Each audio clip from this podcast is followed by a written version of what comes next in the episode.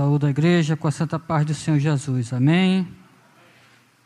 Irmãos, eu vos convido para lerem comigo a palavra de Deus segundo o Evangelho de Lucas, capítulo de número 12.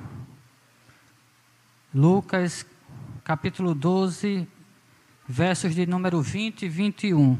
E com base nesta leitura que iremos fazer, iremos refletir sobre sobrevivência espiritual. Que os seus ouvidos possam estar atentos à palavra do Senhor, como esteve atento a tudo que foi feito até o presente momento. A minha versão é um pouco diferente da dos irmãos. Nosso irmão Eudes Júnior vai auxiliar, colocando ali uma outra versão mais conhecida mas o sentido é o mesmo. Diz assim a santa palavra de Deus: Contudo, Deus lhe disse: Insensato, esta mesma noite a sua vida lhe será exigida. Então, quem ficará com o que você preparou? Assim acontece com quem guarda para si riquezas, mas não é rico para com Deus. Palavras do Senhor, que elas encontrem desde já lugar em nossos corações. Meus amados irmãos e ouvintes da Santa Palavra de Deus, tantos que estão aqui presentes, na área coberta, aqui no recinto sagrado, como também aqueles que nos ouvem pela internet, todos nós que aqui estamos nesta noite, somos sobreviventes. Sobreviventes desta pandemia que tem ceifado a vida de muitos. Sobreviventes de tantos perigos, de tantas catástrofes e calamidades que têm assolado a vida da humanidade na Terra, no Brasil e em outras partes do mundo. Mas nem todos têm tido esta mesma sorte. Muitas pessoas ricas, pobres, famosas, desconhecidas, enfim, muitas pessoas, quando menos esperaram, perderam as suas vidas preciosas, ou por causa desta epidemia, ou por outra causa qualquer, ou por já ter uma idade avançada ou por um acidente ou um outro infortúnio. Esta semana mesmo, nós ouvimos a notícia da morte de um ator global muito conhecido, que tinha alcançado sucesso, que tinha alcançado muitos bens, que tinha adquirido muitas riquezas e prestígios. E creio eu, penso eu, que quando ele menos esperou, ele veio a óbito.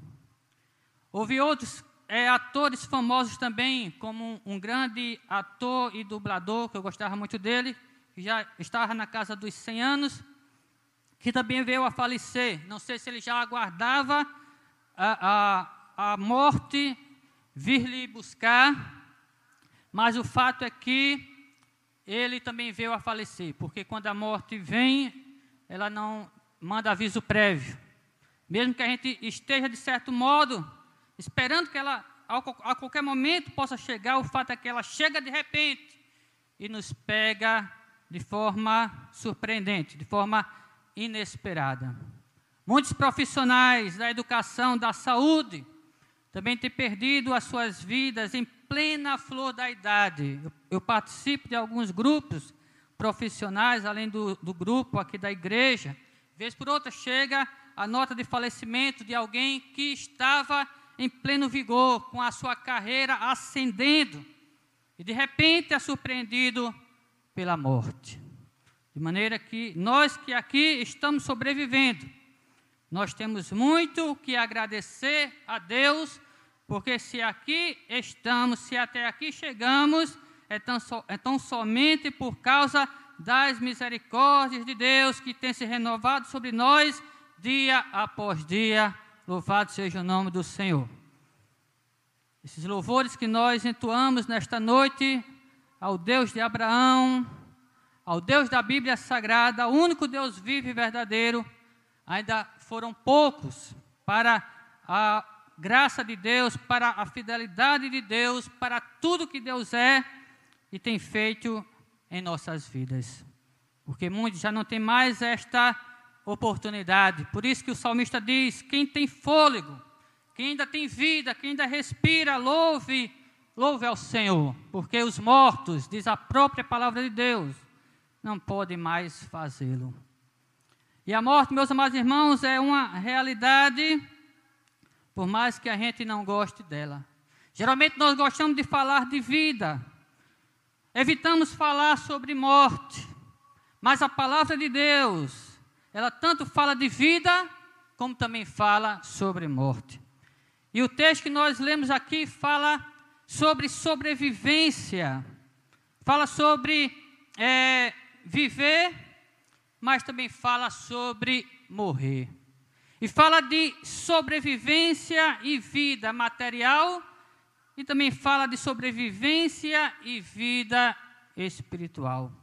Fala de morte material e fala também de morte espiritual. No contexto aqui dos versículos que lemos, o Senhor Jesus Cristo está contando uma parábola de um homem muito rico se você acompanhar comigo aí na sua Bíblia, a partir do verso 13, você vai ver a seguinte narrativa: Palavras do Senhor Jesus Cristo. Ele diz: Quando ele estava pregando o Evangelho, chamando as pessoas à conversão, e de repente alguém se levanta no meio da multidão e diz: Mestre, diz a meu irmão que divida a herança comigo. E o Senhor Jesus, é, ele se dirige àquele homem contando uma parábola. Primeiro repreendendo, depois contando uma parábola. No verso 14, Jesus dá a seguinte resposta: Homem, quem me designou juiz ou árbitro entre vocês? E então lhes disse: Cuidado, fiquem de sobreaviso contra todo tipo de ganância, pois a vida de um homem não consiste na quantidade dos seus bens. E então lhes contou esta parábola: A terra de certo homem rico produziu muito. E ele pensou consigo mesmo: o que vou fazer? Não tenho onde armazenar minha colheita. E então disse: Já sei o que vou fazer, vou derrubar os meus celeiros e construir outros maiores, e ali guardarei toda a minha safra e todos os meus bens. E assim direi a mim mesmo: Você tem grande quantidade de bens, armazenados para muitos anos, descanse, coma, beba e alegre-se. Irmãos, a, Bíblia não entra em detalhes. Ninguém sabe se esta história foi uma história real ou apenas uma ilustração. Mas digamos que tivesse sido uma história real, porque algo semelhante tem acontecido com muitos é, durante é, a história da humanidade. Quem sabe este homem aqui da parábola, ele tivesse pensando que estava fazendo um grande projeto de vida. Ele já tinha alcançado êxito em muitas coisas, e quem sabe ele estivesse aqui se achando um grande campeão, um grande empreendedor, alguém que realmente tinha chegado no ápice da vida humana, no ápice da vida secular. Talvez sobre, sobre a ótica humana fosse esta sua percepção. Mas veja a ótica divina como é diferente. No verso 20, o Senhor Jesus diz que aquele homem, enquanto estava pensando naquele projeto de vida, o Senhor lhe disse: louco, insensato, esta mesma noite a sua vida lhe será exigida ou lhe será tirada. E o que você tem para quem ficará. E o Senhor Jesus finaliza explicando: assim acontece com quem guarda para si riquezas, mas não é rico para com Deus. Então o Senhor Jesus está falando aqui de sobrevivência espiritual. Nós sabemos, irmãos, que nós precisamos trabalhar. Nós sabemos que nós precisamos nos esforçar pelo pão de cada dia, para cuidar de nossas famílias, para pagar nossas contas, para honrar os nossos compromissos. E isto não é pecado. A Bíblia, em lugar algum, condena o trabalho. A Bíblia, em lugar algum, condena o lucro. A Bíblia, em lugar algum, condena a prosperidade. A Bíblia condena o mau uso dessas coisas, mas não essas coisas em si, porque o próprio Deus fez o homem para trabalhar e disse: Seis dias trabalharás e farás toda a tua obra. E a própria Bíblia diz que o trabalhador é digno do seu salário.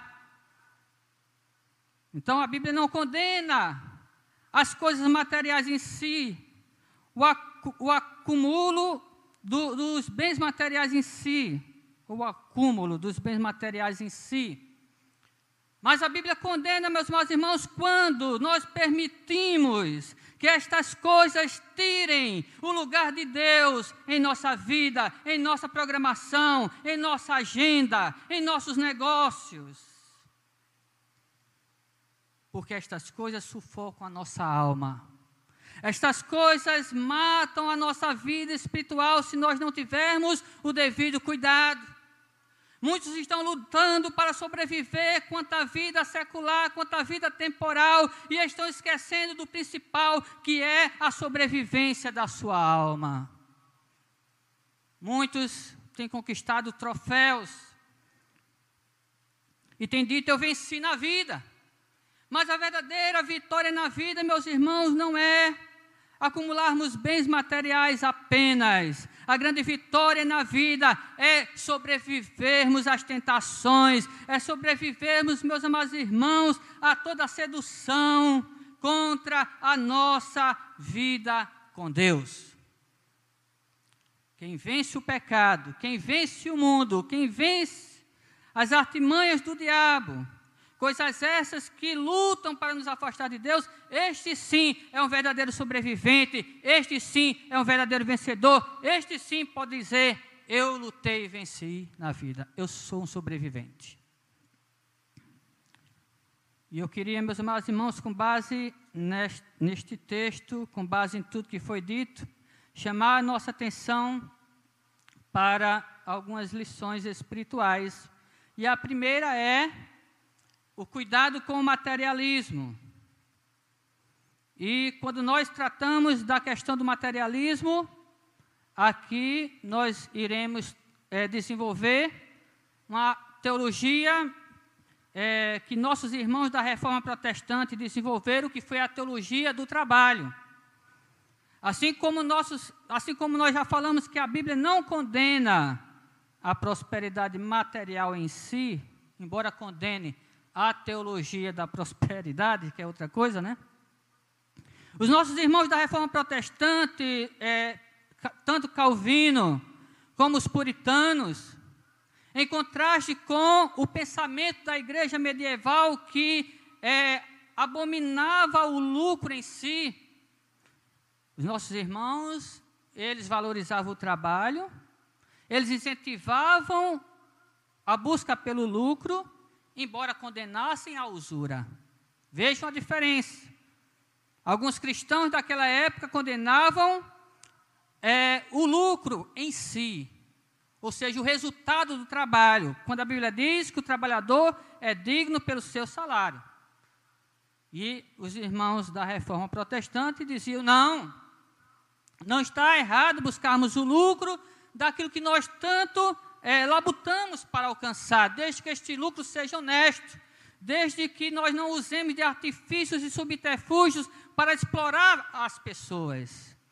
Pelo contrário, devemos é, buscar, sim, o nosso soldo, o nosso salário, porque a Bíblia diz que Deus abençoa aquele que trabalha com honestidade.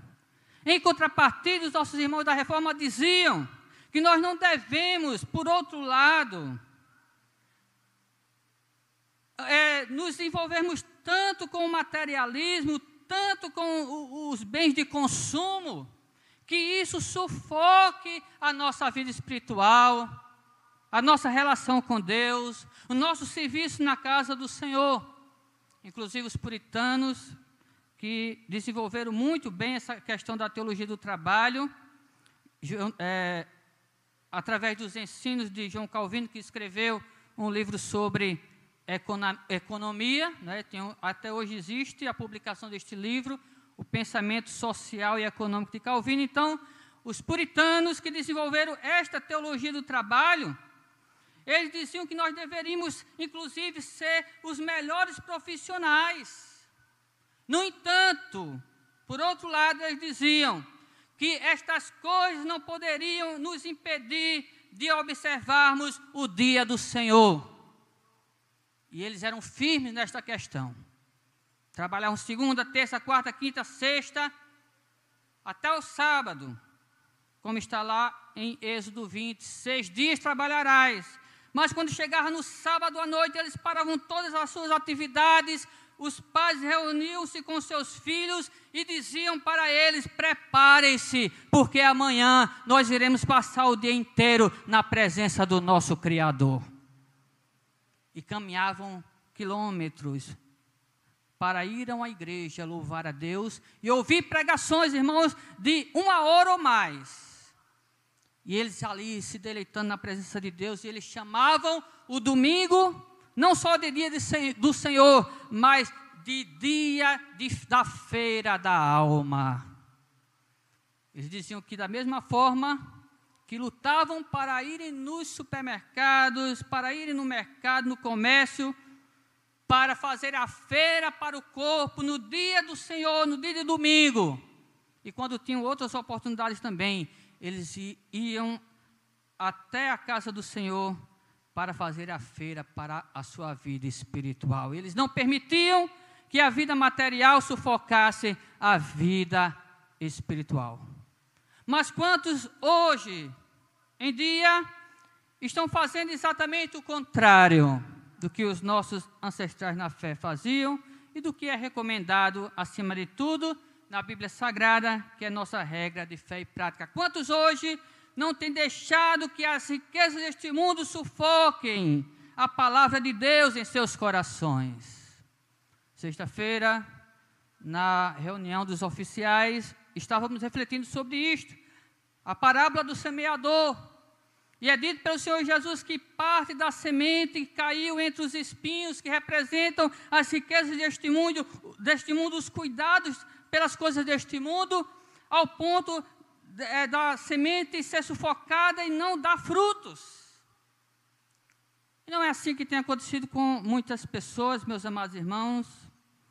Está tão preocupada com o que comer, com o que beber, com o que vestir, com divisão de herança, como o rapaz que está aqui ouvindo a palavra de Deus, e ao invés de se preocupar com a sua alma, ele disse: Mestre, diz a meu irmão que divida a herança comigo. E o Senhor Jesus, irmãos, ali com tanta paciência, disse: Homem, cuidado, porque a vida do ser humano não consiste na quantidade dos seus bens. E contou esta parábola deste homem rico que enriqueceu, mas não sabia que a morte iria chegar de repente.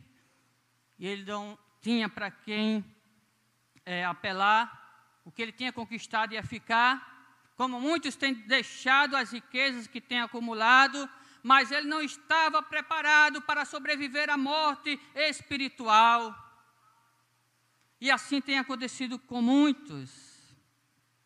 E nós, que conhecemos a palavra de Deus, que ouvimos a palavra de Deus e que servimos a Deus, não podemos deixar que este tipo de coisa influencie a nossa vida. Muitas vezes a gente permite às vezes a gente vai pregar o evangelho para quem não é crente em Jesus e usam logo essa desculpa: eu não tenho tempo de ir para a igreja, eu trabalho muito.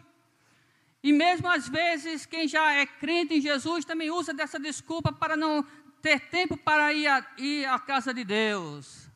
Ele diz: Eu estou trabalhando demais, estou correndo demais. É verdade que às vezes há fases em nossa vida que nos impede de sermos mais assíduos na obra do Senhor.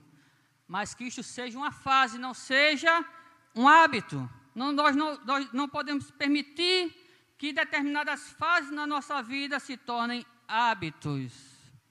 E aqui, irmãos, está a advertência da palavra de Deus para nós. João Calvino, reformador da igreja, dizia uma coisa muito importante: se você tem a opção de escolher entre dois trabalhos, um onde você vai lucrar mais, mas vai, vai ter menos tempo para se dedicar a Deus. E outro onde você vai lucrar menos, mas vai ter mais tempo para se dedicar a Deus. Então escolha o trabalho onde você vai ter menos lucro, mas você vai ter mais tempo para buscar a face de Deus. É necessário muita fé para fazermos isto, não é verdade? Eu conheci uma irmã e conheci muitos casos semelhantes, mas eu conheci uma irmã que ela estava com três empregos. E ela estava ficando doente. Doente do corpo e doente da alma. E ela disse que chegou um momento na vida dela em que ela perdeu um dos empregos, só ficou com dois, entre aspas, né? Ficou com dois, entre aspas. E ela disse: Pastor, foi a melhor coisa que aconteceu na minha vida, porque eu estava morrendo. E ela disse: Eu não vou mais permitir isto. Eu quero saúde, eu quero ter saúde para ficar com a minha família. Eu estava perdendo a minha família e eu quero ter tempo para buscar o meu Deus. Não estamos dizendo com isso que você não deve se esforçar. Se Deus abrir as portas, que você entre pelas portas que Deus está abrindo. Interprete bem as nossas palavras. Não estamos dizendo que não devemos cuidar da nossa vida profissional, mas estamos dizendo que devemos administrar de tal forma estas coisas que possamos ter tempo para nos dedicar a Deus e à causa de Deus. Senão vamos ser sufocados espiritualmente com as riquezas deste mundo. Esta é a advertência da palavra de Deus para nós nesta noite. Neste, nestes últimos dias, às vezes o irmão diz assim: falar é fácil, pastor, viver é difícil. Irmãos, quem é pastor passa por cada uma, pode acreditar. Antes de pregar para os outros, pode, pode ter certeza que Deus treina, Deus testa. E no seminário dos homens, não, mas no seminário de Deus, a gente faz cada disciplina. Por experiência própria, eu posso dizer aos irmãos que já fui tentado em me dedicar à busca das coisas materiais em detrimento das coisas espirituais. Quantas oportunidades de trabalho já não surgiram, aonde eu poderia ter bastante lucratividade, mas minha vida espiritual e ministerial iriam ser sufocadas. Eu tive um trabalho uma vez, eu era ainda jovem, novo, 18 anos, numa empresa de ônibus, era escriturário.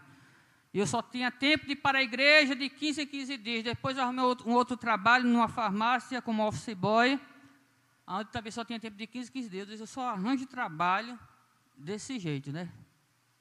Onde não tenho tempo para ir para a casa de Deus, e tinha as programações na igreja, e eu com vontade de ir, mas cadê que eu podia por causa do trabalho?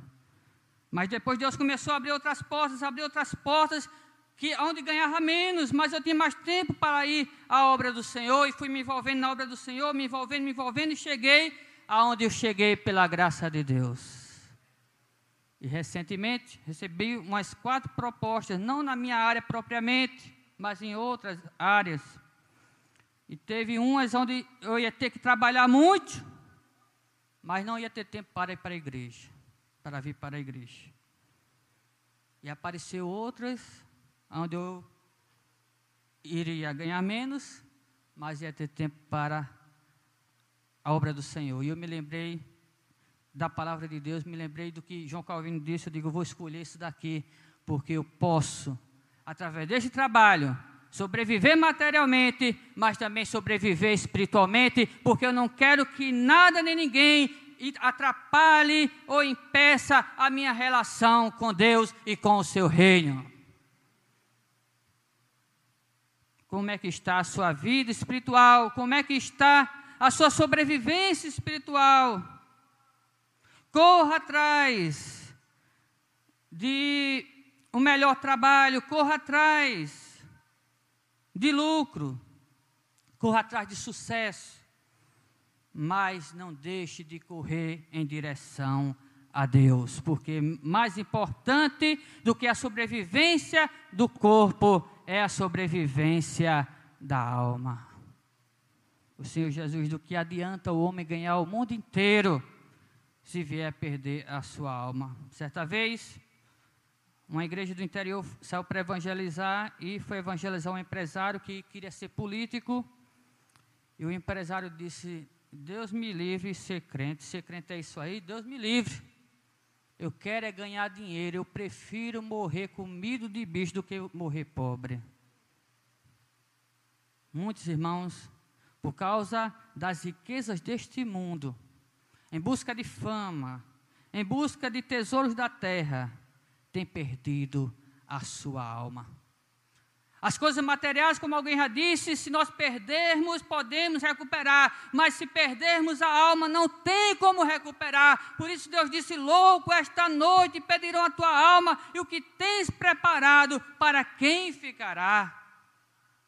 Nada compra a salvação da alma, somente o sangue do Senhor Jesus Cristo. Por isso Pedro disse: Não foi com ouro nem prata que fostes resgatados da vossa vã maneira de viver, mas pelo precioso sangue de Jesus Cristo. Aqui dos versos 22 até o verso 34, o Senhor Jesus vai dizer o seguinte, e com isto nós vamos concluir. Preste bem atenção. Depois que ele conta aquela parábola, ele diz o seguinte, dirigindo-se agora aos seus discípulos: Portanto, eu lhes digo: não se preocupe com sua própria vida quanto ao que comer, nem com o seu próprio corpo, quanto ao que vestir, pois a vida é mais importante do que a comida, e o corpo mais do que as roupas. Observe os corvos, não semeiam, nem colhem, não têm armazéns, nem celeiros, contudo Deus os alimenta, e vocês têm muito mais valor do que as aves. Quem de vocês, por mais que se preocupe, pode acrescentar uma hora que seja à sua vida, visto que vocês não podem sequer fazer uma coisa tão pequena porque se preocupar com o restante.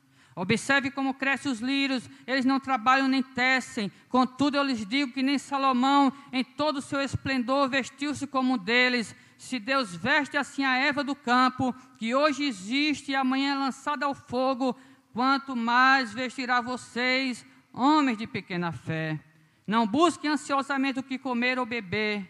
Não se preocupe com isto Veja que a ênfase do Senhor Jesus não é que não devemos buscar, mas não buscar ansiosamente. E ele diz: não se preocupe com isto, pois o mundo pagão é que corre atrás dessas coisas, mas o Pai sabe, o Pai Celestial sabe que vocês precisam delas.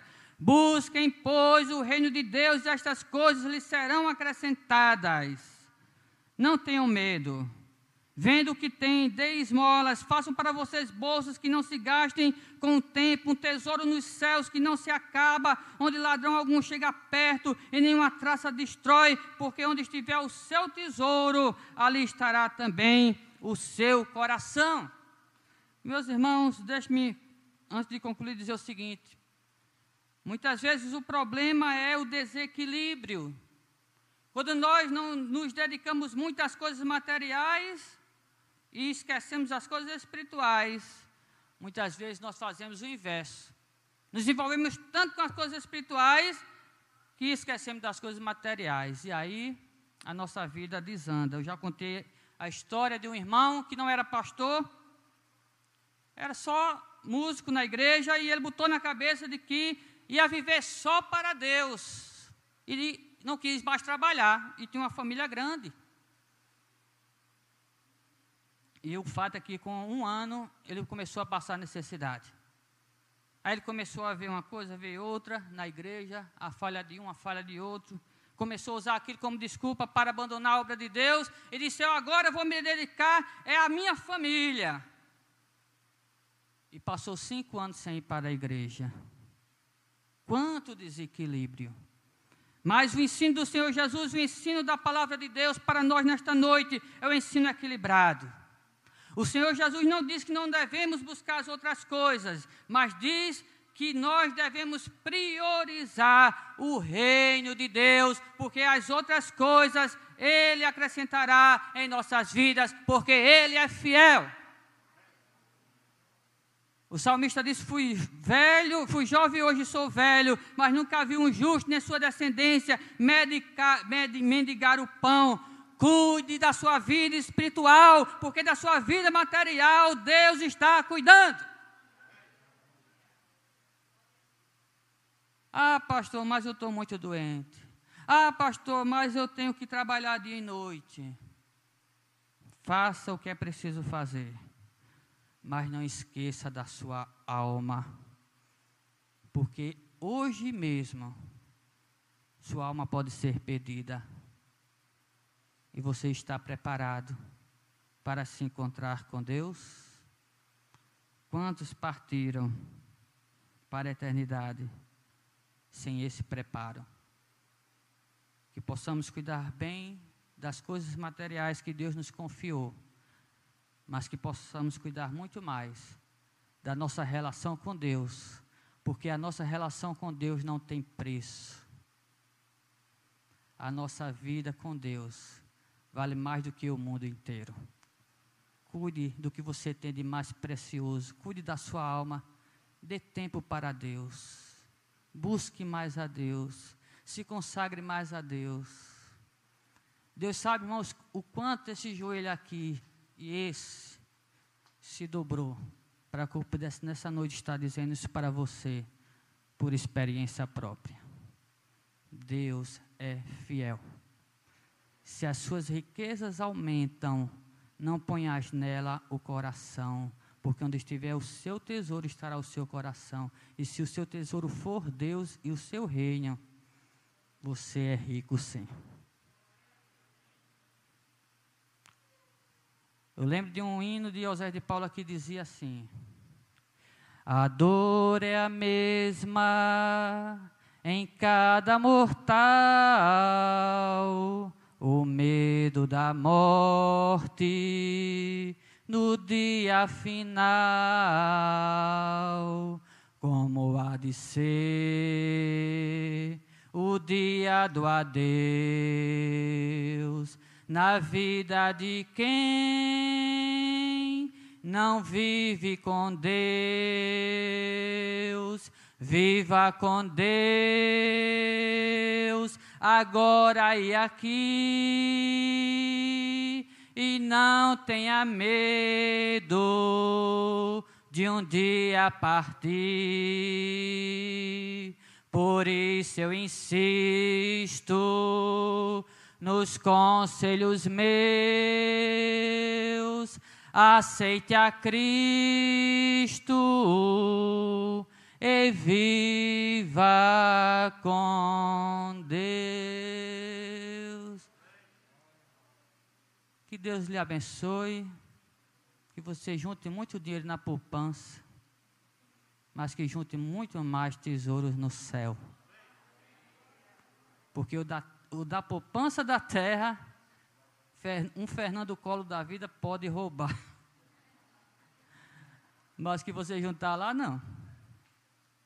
E ajuda as pessoas ao ser abençoado, lembre de abençoar outras pessoas. Eu louvo a Deus pelas pessoas que Deus tem usado para me abençoar. E a minha oração é que Deus me use para abençoar muito mais outras pessoas também. Porque melhor é ter para dar do que para receber.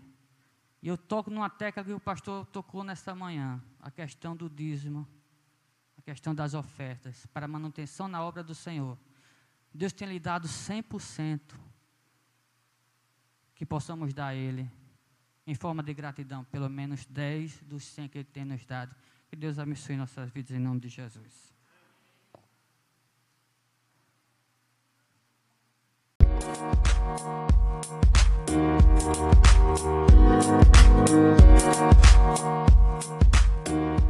you.